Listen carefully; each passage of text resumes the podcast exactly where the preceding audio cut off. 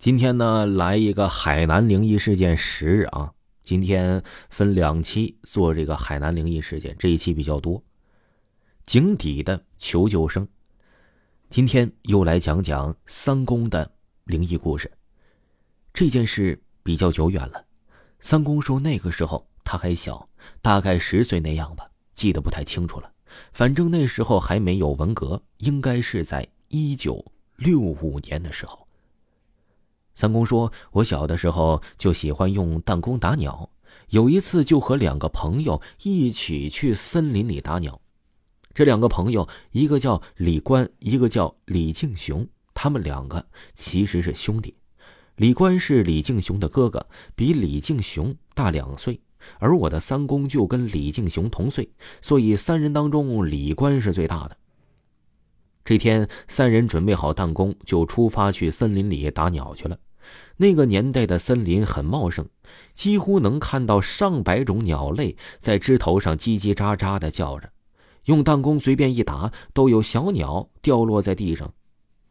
三公一伙人进入了森林之后，都是分头行动，往不同的方向去，然后有收获了，就到规定好的时间出来到森林路口集合，看谁打的鸟多。今天三公是往东边的槟榔林去打鸟，李官是向北边走，那面是一片橡胶园。李敬雄就比较惨喽，是往西边的方向去，那边可是那种非常古老的树林，树木都有几十年或者几百年的历史了，而且蚊子老多了，比家里那种蚊子还要大上两倍。被那蚊子叮咬到的话，比身上长股癣还要痒。反正就是痒到让你怀疑人生。还好今天的李敬雄是穿了防风服，所以也是一丝不怕蚊子咬。只见他走着走着，就看到了一只又肥又大的鸟，他急忙用弹弓瞄准，啪的一声，那鸟就从树上掉了下去。李敬雄飞快的朝鸟掉落的方向跑去，跑近捡起来一看。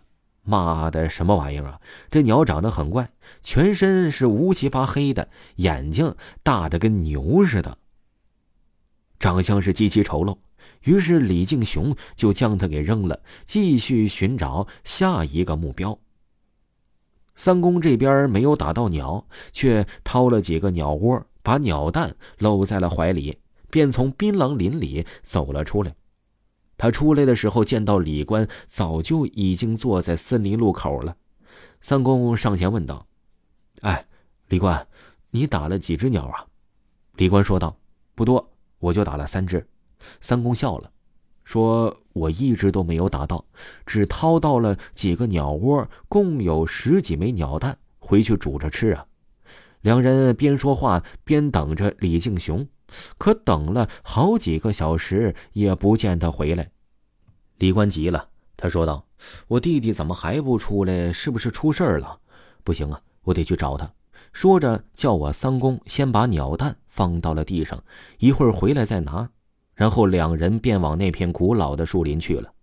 他俩是刚进树林，就被蚊子叮咬，痒的用手挠。三公边走边喃喃说道。这蚊子咬人怎么这么痒啊？这时他看到了地上的脚印，应该是李敬雄留下的，便跟着脚印走去。接着他们来到了一棵大树旁，见李敬雄正蹲在那棵树下哭着。李官上前就问到了：“怎么了，弟弟？出什么事儿了？”亲爱的听众朋友，海南灵异事件还有下集，请您继续收听。